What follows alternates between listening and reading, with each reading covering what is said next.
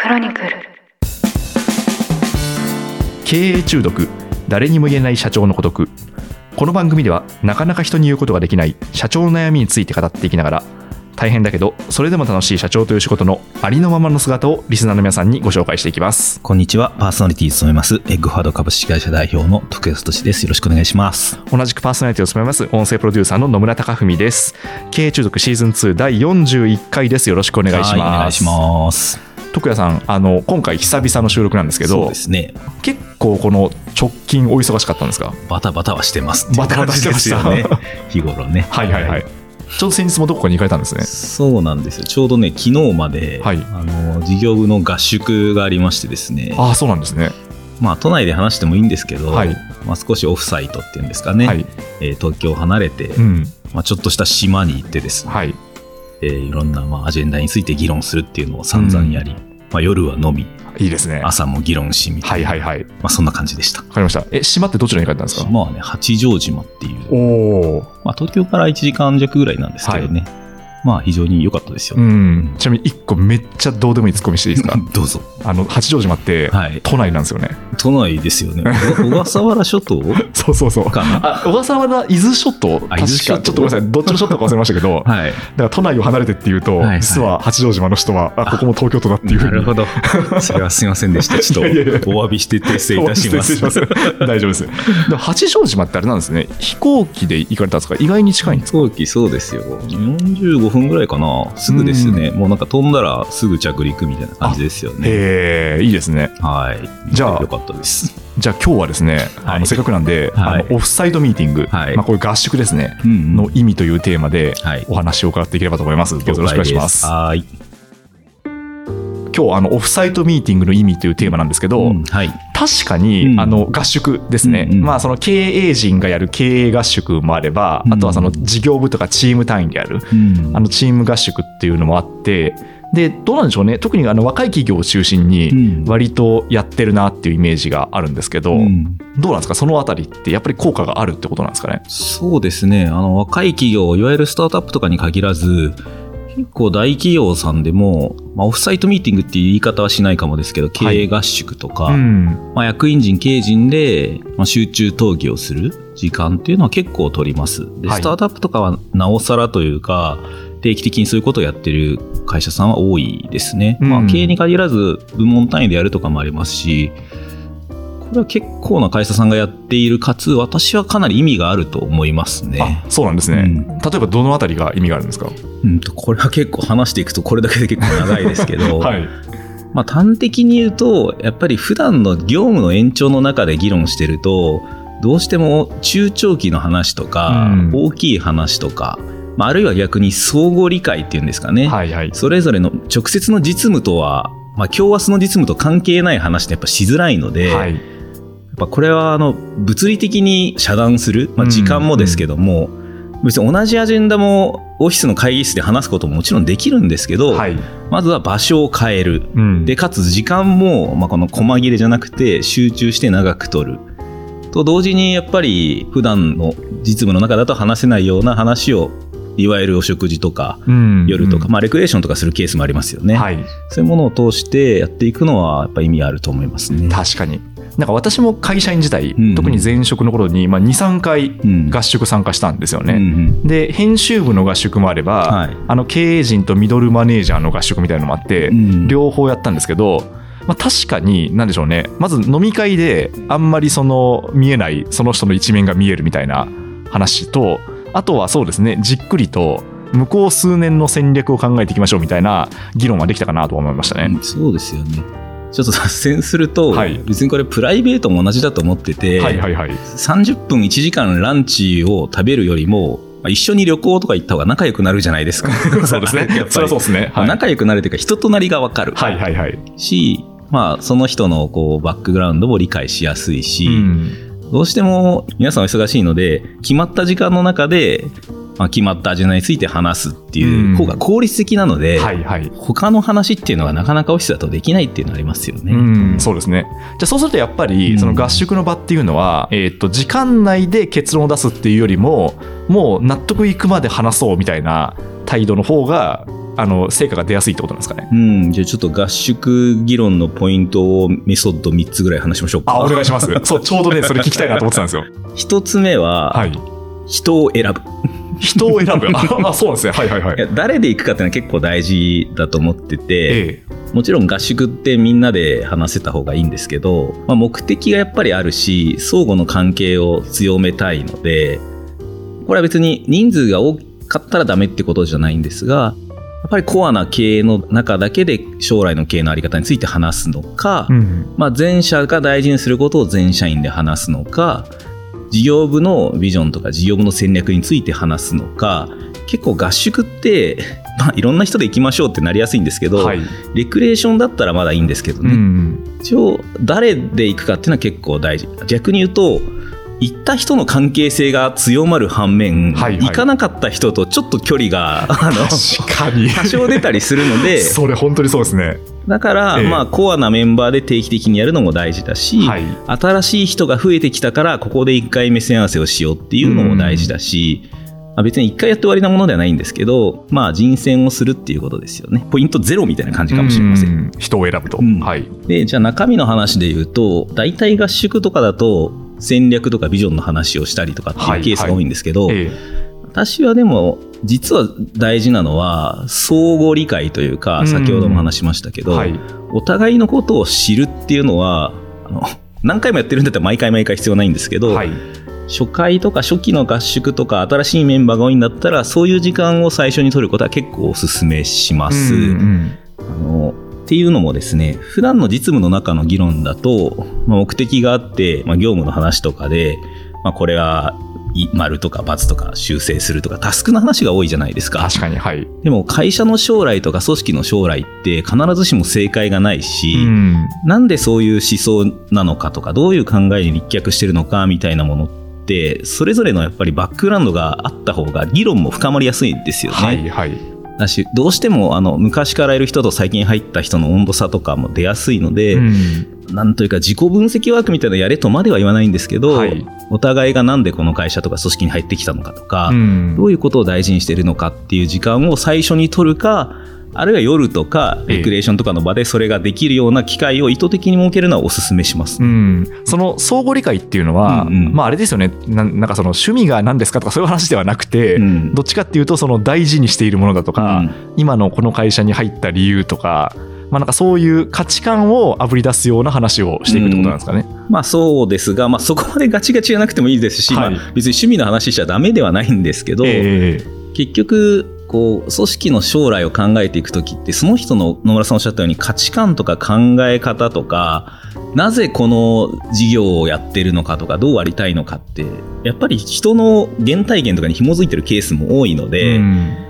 まあ、いきなり価値観なんですかっていうワークをする必要はないんですけど 確かに面食らいますね。そう過去どういう仕事をしてきてなんでこの組織に入ってきたのかとか、まあ、創業者とか立ち上げメンバーであればどういう思いでこの会社を立ち上げてやってるのかとか、まあ自分自身の確認でもあるし、うんまあ、それぞれの皆さんのバックグラウンドというかね、まあ、価値観というかを共有するってことですかね。はいでも別に趣味とかプライベートを知って仲良くなるケースもあるので、ええ別にそれがダメではないんですけどね、はいはいはい。じゃあ相互理解をまずすると。うんでちょっとこれも脱線しちゃうんですけどね、はい経営が揉めてるケースで相談来ることも結構エグファード多いんですよ。はいはいはい。経営陣の仲間割れ、仲間割れっていうと言葉悪いな。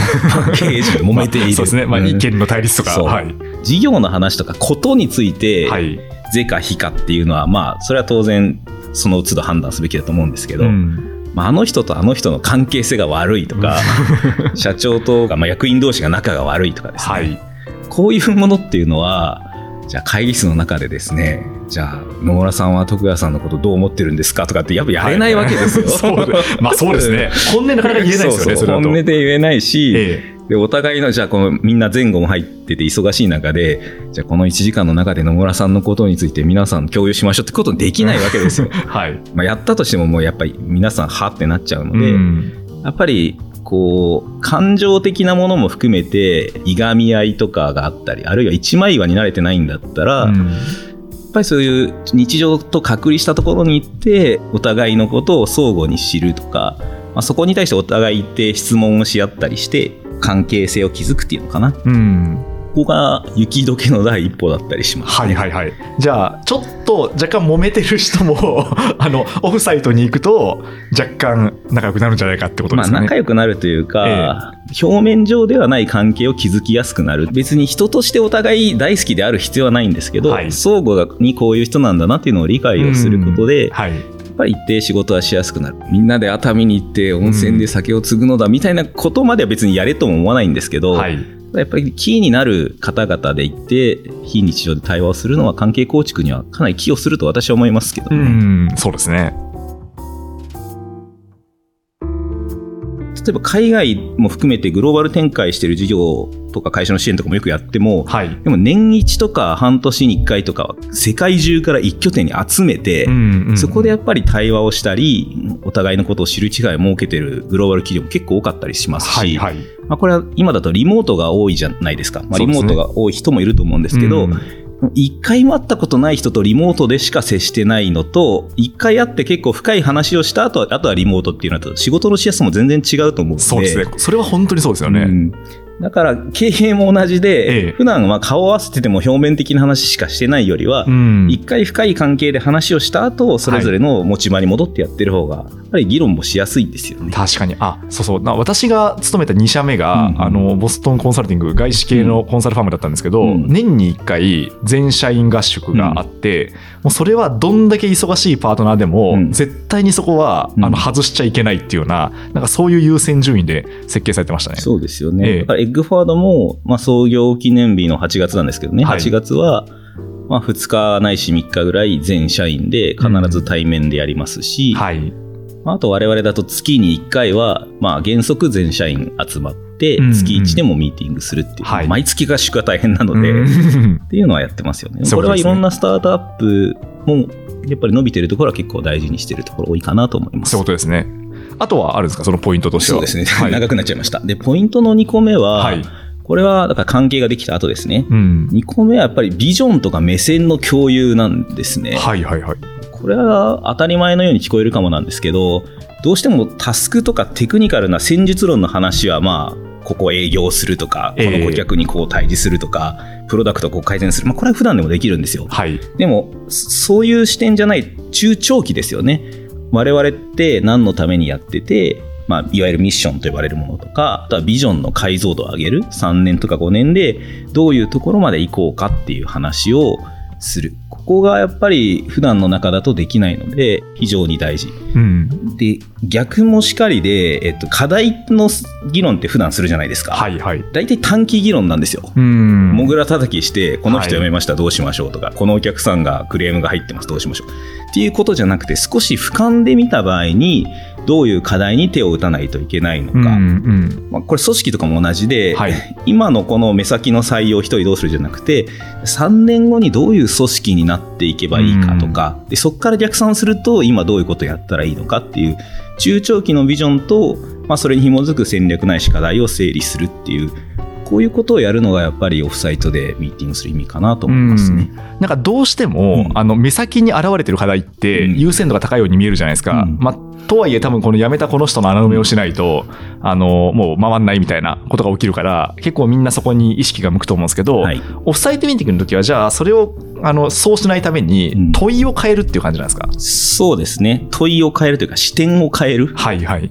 時間軸を広げたりもう少し俯瞰的に見るうん。ことから始めるので、視点を変えることによって、まあ、問いが変わってるってことかもしれませうんんね。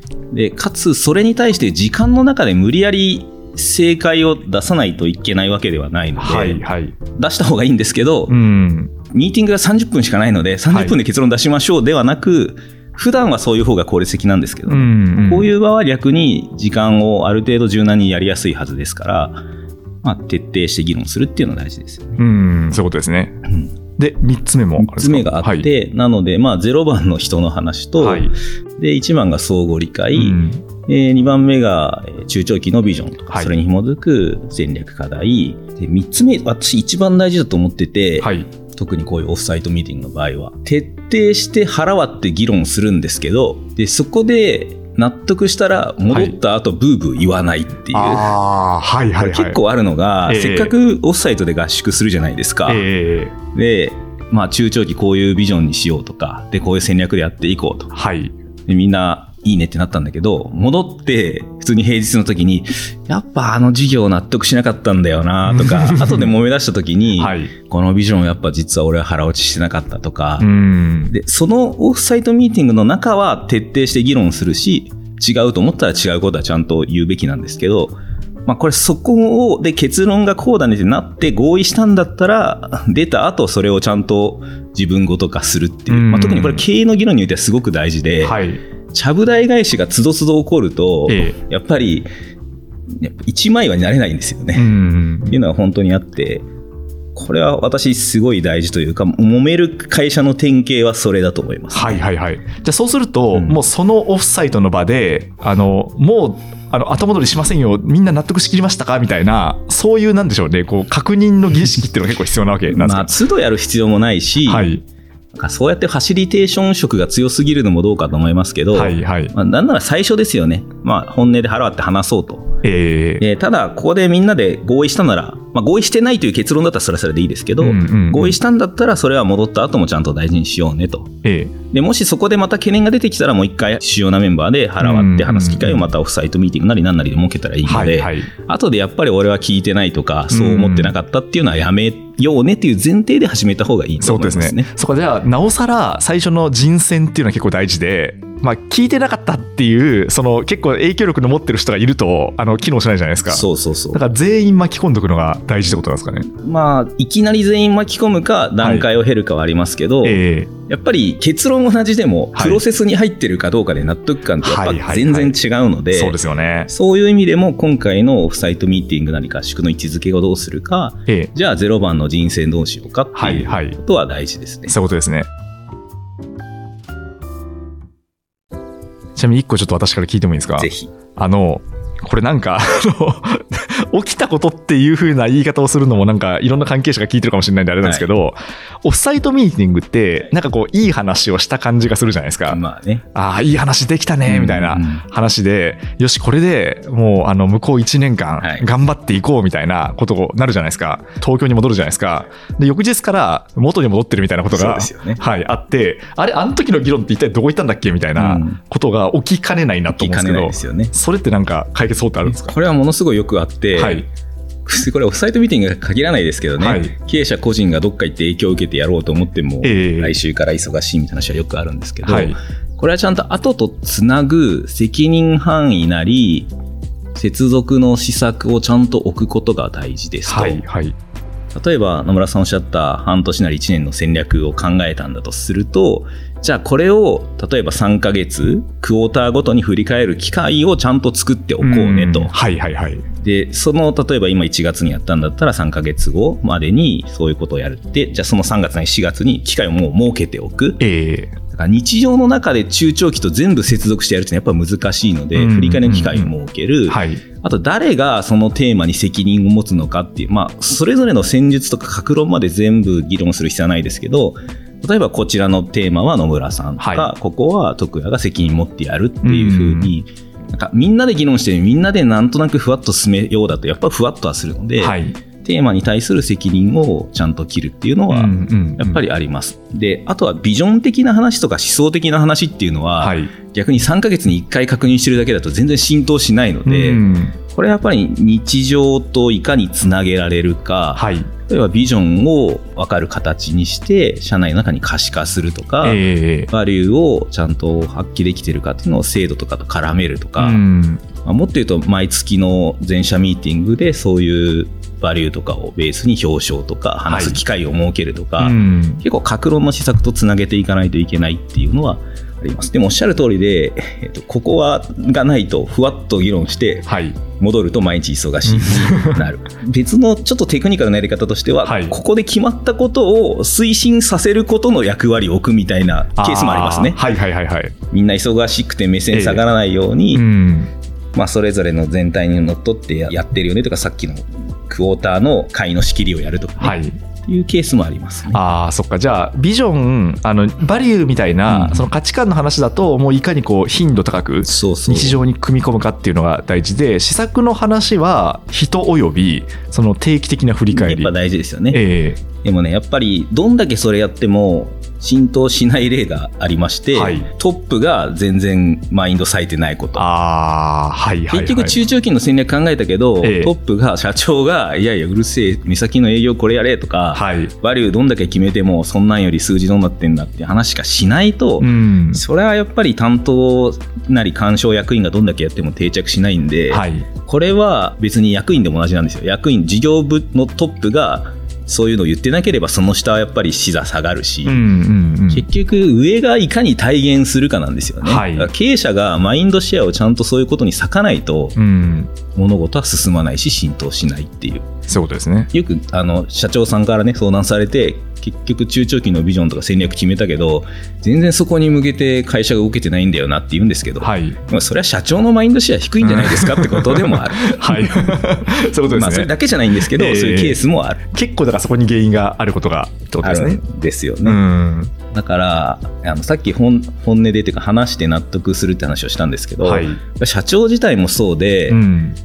なんていうか役員とか参加してる人の顔を見ながらまあいいんじゃないかなそういう方向でって言ってるけどやっぱ納得してないんだったらこれは後でなんていうか揉めなくても本腰入らないので、うん、そうですね。社長自体もやっぱりそこは納得感を持つし、ええ逆にね本音で話すとか経営についての課題感とかなんなら個人的に今社長業やってて大変なことも多少は吐露しやすいと思うんです会議室の中よりは。うん、そうですね。まあ、しかも夜とかもあってお酒も飲んだりすればええ多少は話しやすいので、はい。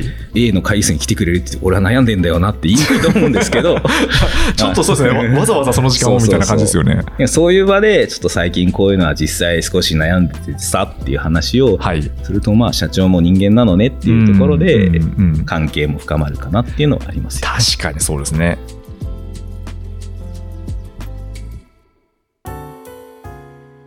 あとあのもう一個聞きたいんですけど、はい。まあ、さっきのやってみて忘れちゃったと同じように、うん。あのまあ、例えば1泊2日で、うんうん。あのミーティングするじゃないですか。オフサイトミーティングを。でなんか時間がいっぱいあるように見えるじゃないですか。うんでなんか最初のあのアジェンダ123をやりたかったんだけど、うん1がなんかこう無数に伸びていってそうですね。はい。で、まあ、じっくり話せるのがいい点といえばいい点なんですけど、うんただ、時間が無限にあると思うと、あの、消化できずに終わっちゃったみたいなこともうん、起きうるんじゃないかなと思うんですけど、消えます。その辺ってどうやったら解消できるものなんでしょうか？すごい大事で、はいおっしゃる通りで2日間あるじゃないですか。はい。で結構朝から晩まで2日もあれば何でも話せるかなと思っても、うんはいあっという間に初日終わって、うんで夜飲んでちょっと次の日はい。朝からやって、昼過ぎにはぼちぼち帰んないとみたいな感じになるんで まあ時間が無限にはないですと。はい。ポイントはまず一つ目は意外とアジェンダは絞った方がいいです、うん。まあ、議論すはいはい。るテーマを一定少なめにする、えあの一つのテーマについて深く話したり長く話すのはいいんですけど、ええ。あまりにも詰め込みすぎると、ーはい。どれもこれも消化不良になるので、うんうん多くて大きいテーマ3つぐらいまで、うん。3つぐらいまで。はい。うんまあ内容にもよりますけどね、はいはい。なんかね、7個も10個も話すと、だんだん分散してくるんで、そうですね。大枠としては別に1つでもいいんですけど、3つから、うんまあどんだけ多くても5テーマぐらいまでにする方がいいですっていうのが1つ。で、合わせて、やっぱり人はある程度選ぶ。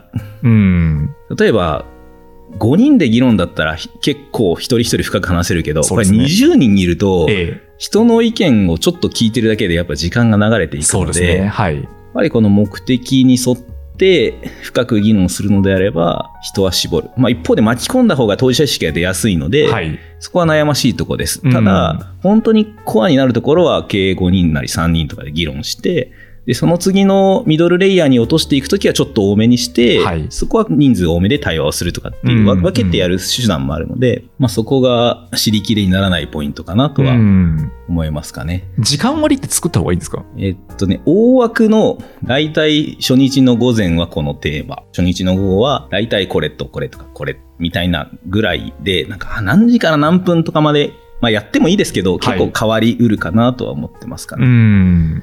まあ、よしあしあるんですけど、はいファシリテーターっぽい人がいると議論はやりやすいのはありますよね。それはあれですか？その、もうプロのファシリテーターみたいな人だから私もすごい呼ばれます。経営会議入ってくんないかとか。そうなんですね。はいはい。まあ、第三者でありながらええ、それぞれの言ってることを整理して、こうんの辺ですよねとかってやられると、はい。ありがたい。ああ。で私もええ。自社で経営会とか事業部の会議やるじゃないですか。はい。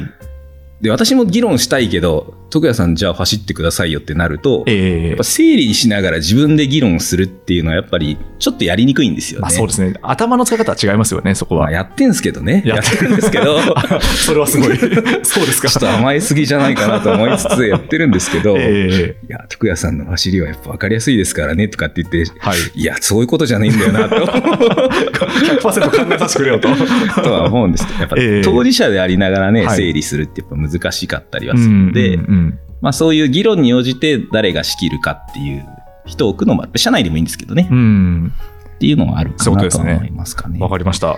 ちょっと今まであのテクニカルなことを伺ってきたんですけど、はいはいどうなんですか？そのやってみて、あの意外になんかこんなことが起きちゃったみたいなうん例っていうのはあるんですか、いろいろありますよ。オフサイトというか合宿ですはい、よね。合宿で。はい。えっとね、めっちゃしょうもない例で言うと、はい。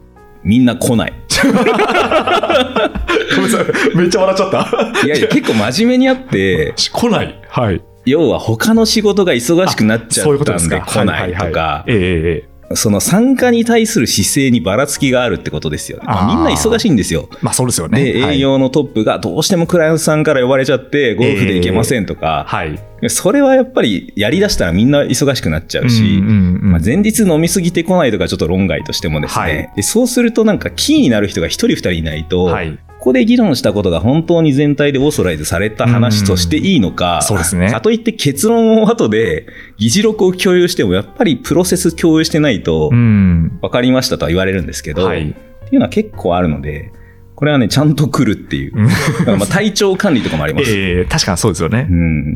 まあいろいろありますよね。ご自身の体調管理、ご家族の体調とか、まああとまあそう、本当仕事が、急な仕事が入っちゃったとかいろいろありますよまあ、ね。体調はどうしようもないにしても、ええでもやっぱりキーになる方がね、前々から開けてるわけなんで、うん。そこは来ましょうっていうのは、すごく初歩的ですけど、はいはい。大事。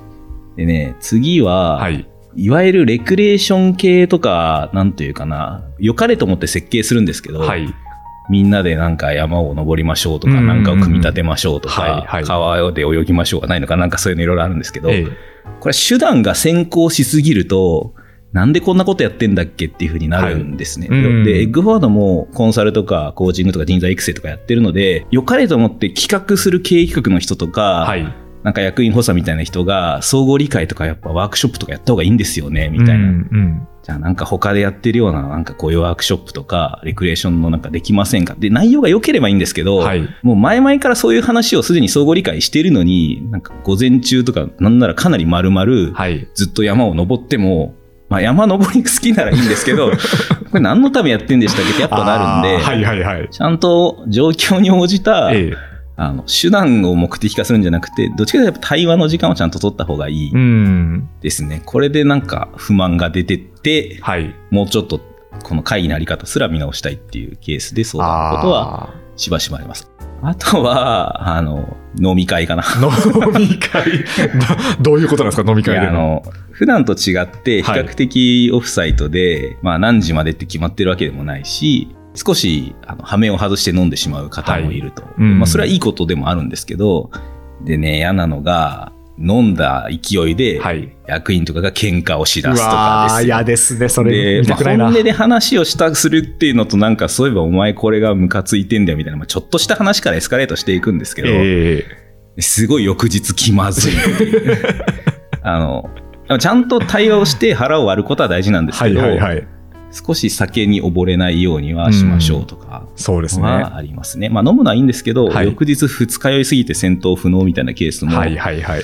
あるのでね、これはね意外とありますよ喧嘩したとかっていう まあ後でちゃんとはい。仲直りできればいいんですけど、ええまあ、節度は、あの、言ってやった方がいいかなっていうのはあります。確かに。あの、私も、あの、どこかの場、どことは言わないですけど、どこかの場で、あの、大の大人が取っ組み合いの喧嘩してる姿を見たことありますね。あるんですよね。はいまあ、皆さんいろいろ抱えてるっていうのはあるんですけど、うん。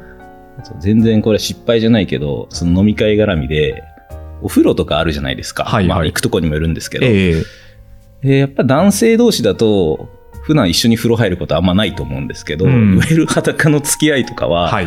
風呂とか入りながらね、ポツポツ話したことが意外とお互い覚えてたりとかっていうのは結構あったりしますよ。確かに。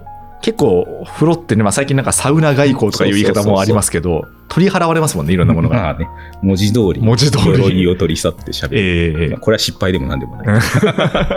ちなみにまあ私も合宿とかそういうよりらいっぱいやってますけど、はいやっぱり日常だと忘れちゃうけど、合宿の、なんていうか、シチュエーションとか、大枠こういうところで話したなって結構覚えてますよね。ええ他のケースも大体そうだと思ってて、なんか、あの、まだだいぶちっちゃかった時に3人の系で議論したなとか、うんホテル行ってベッドが2つしかないから1人ソファーだなって言って、じゃんけんして私負けてなぜかソファーで寝たなとか、硬かったなとか、ええ普段だとね、あんまり飲まない人も、東京では絶対行かない謎な店で、え謎な酒飲んだなとか、だから何っていう感じなんですけど、やはいはいっぱりね、同じ議論して同じ結論が出たとしても、体験に残るんですよね。うんでこれは経営としても、あるいは他の皆さんとしても、体感値として残っているっていうのは、その後持続していく上でもすごく大事なので、はいだからやっぱりその、普段とは違う環境で議論したり、まあ一緒に寝たり、多少飲んだりする経験っていうのは大事かなと私は思いますけど、ね。確かに。結構記憶って場所に紐づきますもんね。そうなんですよね。こう体験とか場所とかうん空間として認識意外としてるっていうのは、はい。これ子供とかそうなんですけど、大人はやっぱりそうで、毎日同じ部屋だとね、何喋ったかそうだったかなとかって なるんですけどね。そうですね、うん。はい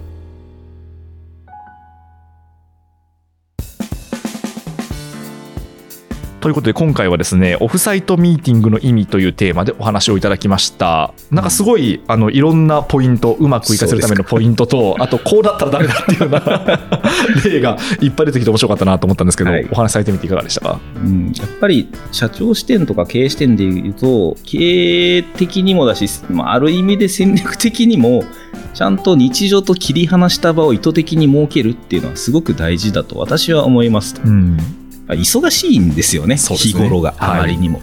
だから自分たちが何を目指しているのか、まあ、そもそもみんなどういうバックグラウンドで今やってるのか、中長期どうするのか、課題どうするのかみたいな話を、まあ、年一から、あとはちょっとその細分化単位で半年とか、うんまあ、四半期に1回ぐらいやってる会社もありますけど、まあ、そういう機会を設けることはすごく大事かなと思います。で最後ちょっと脱線ですけど、はい最近一人合宿をする社長さんも結構いてあはいはいはい。要は誰かと目線合わせするんじゃなくてまず自分一人でうん。こもって考える、はい。そもそもこの中期の方針はこれでいいのかとかどっちにリソースを割こうかなとか社長業だと日常あまりにも忙しかったりもするんでそうですね。まあ別にこれは社長業に限らないですけどね、はい。別にリスナーの皆さん社長じゃないとしても、まあ、1日なり2日なり予定を全部ロックしてうんどこかにこもって中長期のことをやるみたいな。これは結構有効に機能してるケースもあってまあ人にもよりますけどええええやってる方もいますよね。ので、まあ、やっぱり意図的に中期未来を考えないとうん人間は短期に溺れていく生き物だっていうことだと思います。そうですね。え経営してるとこうやって目線合わせしてみんなで向かおうっていうのはすごい私は嬉しいことだと思いますえけどね、うんうんそうですね、まあ、それによってあの一人では行けないところに行けるってことですもんね。いや、ほんとほんと、なんか、よく言うじゃないですか。早く行きたいなら一人で行けとか、でも遠くに行きたいならみんなで行けってはい。いう話だと思っていて、遠くにみんなで行くために合宿もちょっとだけ遠くに行くっていう、まあ会議室の中だとやっぱ難しいんですよ。確かに。最後なんか綺麗にまとまりましたね。いやいや、みんなで遠くに行くためにちょっと遠くで話そう。なんのこっちゃですね。そうですね。はい。はい、では続きは次回いきたいと思います。経営中毒。誰にも言えない社長の孤独。ここまでお聞きいただきましてありがとうございました。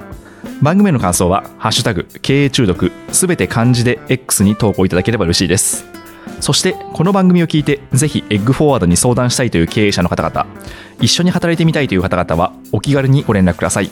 徳谷さんへの質問感想なども大歓迎です。メールアドレスをご用意しております。info at mark eggforward.co.jp info at mark eggforward.co.jp です。番組の概要欄に記載がありますのでそちらをコピーしてお使いください。この番組は毎週1回配信されます。それでは次回もどうぞよろしくお願いいたします。